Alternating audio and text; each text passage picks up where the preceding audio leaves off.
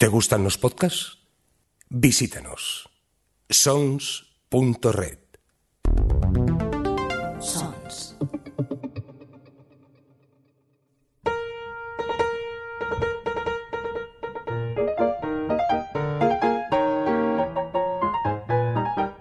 Librorum.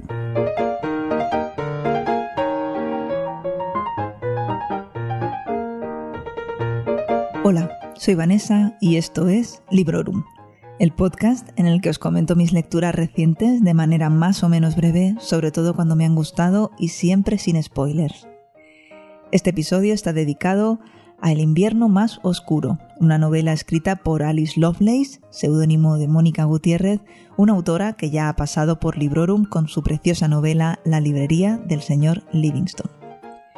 El invierno más oscuro es una novela de romance sobrenatural, muy fantástica, de 2018 y que tiene 287 páginas en su formato digital para Kindle. Cuando terminé la librería del señor Livingstone sabía que tenía que volver a leer algo de Mónica. Eh, por cierto, esa reseña la tenéis en el episodio número 54 de este podcast. Uh, también estaba en un momento en el que me apetecía leer algo de romántica y si además, como es el caso, aparecen vampiros, pues muchísimo mejor. Así que nos vamos a la Inglaterra de nuestros días, pero en un plano de la realidad en el que los humanos y los vampiros conviven en relativa paz y vamos a ver qué locura de fantasías, luchas y revolcones nos ofrece Mónica a través de estos personajes.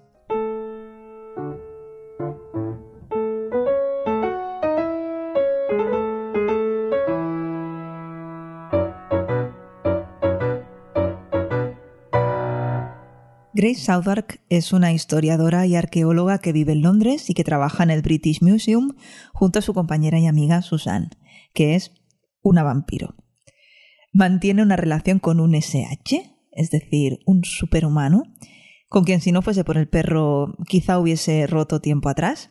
Eh, estamos en una realidad en la que gracias a unos acuerdos de no agresión, vampiros y humanos conviven con aparente normalidad el papel de los superhumanos que os comentaba es el de unos soldados modificados genéticamente eh, y se dedican a proteger a los humanos de los vampiros descarriados ante los que estarían por descontado en desigualdad de condiciones. Jason, apodado Jace, es este noviete de Grace y es uno de estos soldados con habilidades especiales adquiridas en un laboratorio.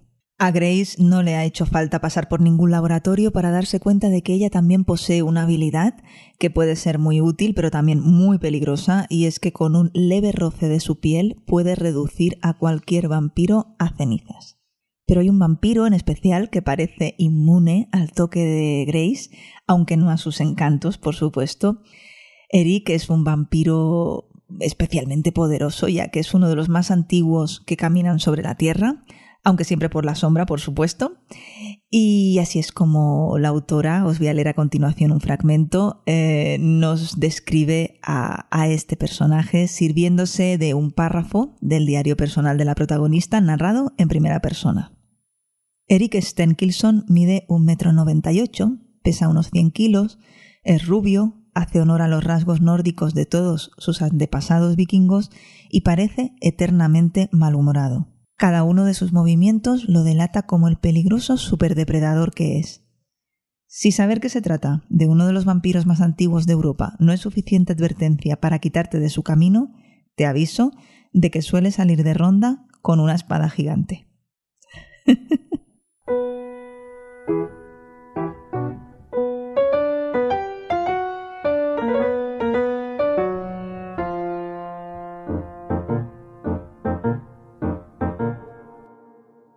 Lo más potente del invierno más oscuro son sus personajes, como ya habéis visto, y sobre todo la interactuación eh, que se da entre, entre ellos y ellas.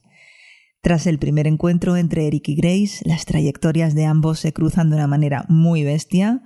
Eh, con la ayuda de Eric y del creador de este, Marcus, Grace descubrirá quién es realmente, qué hay tras su misterioso origen de niña huérfana y qué va a hacer al respecto, porque todo poder conlleva una gran responsabilidad.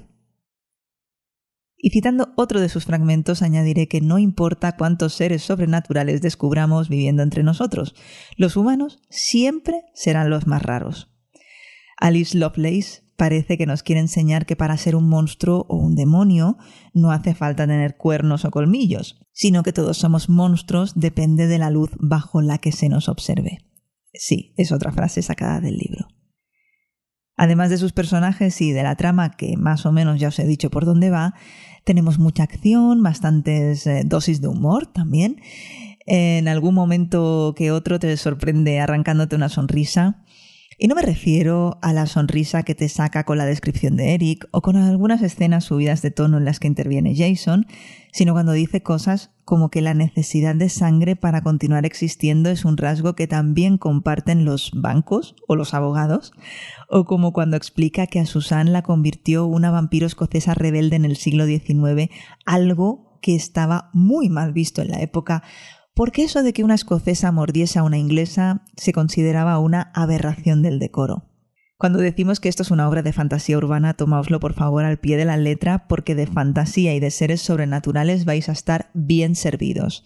Vamos, a tope. Lo que les sucede a los protagonistas, y por cierto me estoy olvidando de mencionar a Sara, que es la segunda al mando de este vampiro jefe, es de todo menos tranquilo, de todo menos sencillo, Aquí solo encontramos normalidad y costumbrismo a la hora del desayuno y casi que tampoco. Toda la novela está narrada en tercera persona, excepto esos pequeños fragmentos extractos del diario personal de Grace que están narrados en primera persona y que encontramos al inicio de cada capítulo.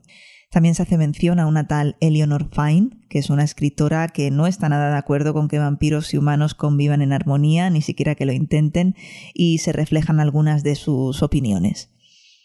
Aunque el estilo narrativo es muy actual, es muy ágil e incluso rápido, en otras ocasiones concretas la autora se entrega al lirismo más puro y más heavy. Aquí va un ejemplo. A orillas del bosque, entre espigas maduras y amapolas, apenas tocados por el juego de sombras de las ramas de un gran abeto, Grace se abandonaba a la paz de sus caricias. El aire traía aromas de verano norteño y la danza de las blancas semillas de las picias. Sobre sus cabezas, un cielo imposible de otro siglo mantenía respetuoso silencio en la pureza de cada uno de sus besos.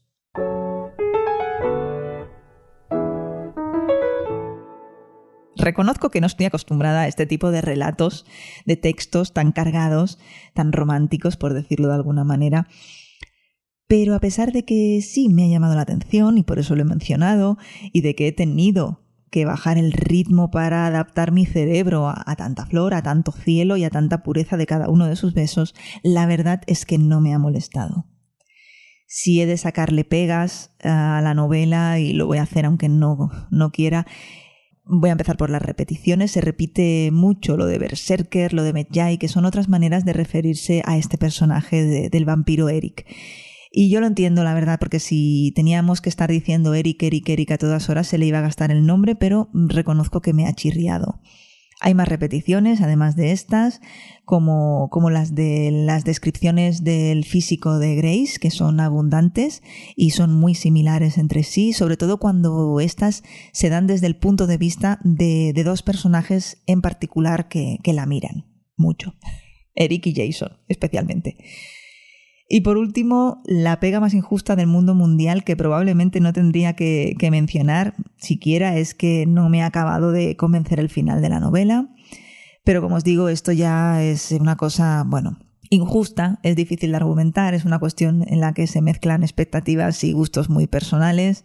Así que me quedo con el, con el balance final, que, que, que bueno, que en definitiva lo que gana es el buen rato que he pasado leyendo este libro que viene llenito de otros muchos alicientes, como por ejemplo un triángulo bueno, o cuadrilátero amoroso, algún secuestro, torturas, investigaciones históricas, entrenamientos con espadas, aquí hay de todo. Y cada vez me está costando más, como veis, resistirme a comentar más cosas. Me gustaría hablaros con más detalle de ese final onírico y misterioso que a mí no me ha acabado de cuajar, me gustaría deciros que el personaje de Jason en mi cabeza es Henry Cavill, bueno, esto ya os lo he dicho, pero ¿sabéis qué? Que prefiero que os lo leáis porque vais a pasar un buen rato y además, ya sabéis, Librorum es siempre sin spoilers, así que lo voy a dejar aquí. Si buscáis una entretenida historia de fantasía urbana, con amor, rollitos sexuales, arrumacos y ese tipo de cosas, no dejéis pasar la oportunidad de leer El invierno más oscuro de Mónica Gutiérrez, alias Alice Lovelace. Acercaos a ella sin prejuicios, acercaos con ganas de pasarlo bien y luego me lo contáis. Y ya puestos a pedir, si conocéis más novelas del estilo, pues por favor me lo decís que me apetece leer más novelas similares. Ya sabéis que podéis dejarme comentarios en Librorum Podcast en Instagram, en la sección de comentarios del post en sons.red y bueno, seguro que encontráis la manera de hacerlo. Yo así lo espero. Y antes de deciros adiós, quiero mandar un saludo a Angélica Torres, que me escribió desde Ciudad de México y siempre hace gracia que te escuchen desde tan lejos. Uh, gracias a todos y a todas por seguir dejando que os acompañe durante un ratito desde este Librorum de Sons Podcast. Hasta pronto y felices lecturas.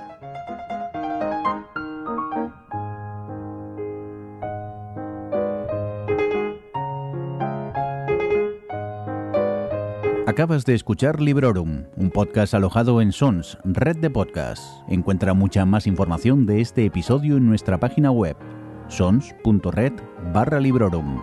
Y descubre muchos más podcasts en sons.red.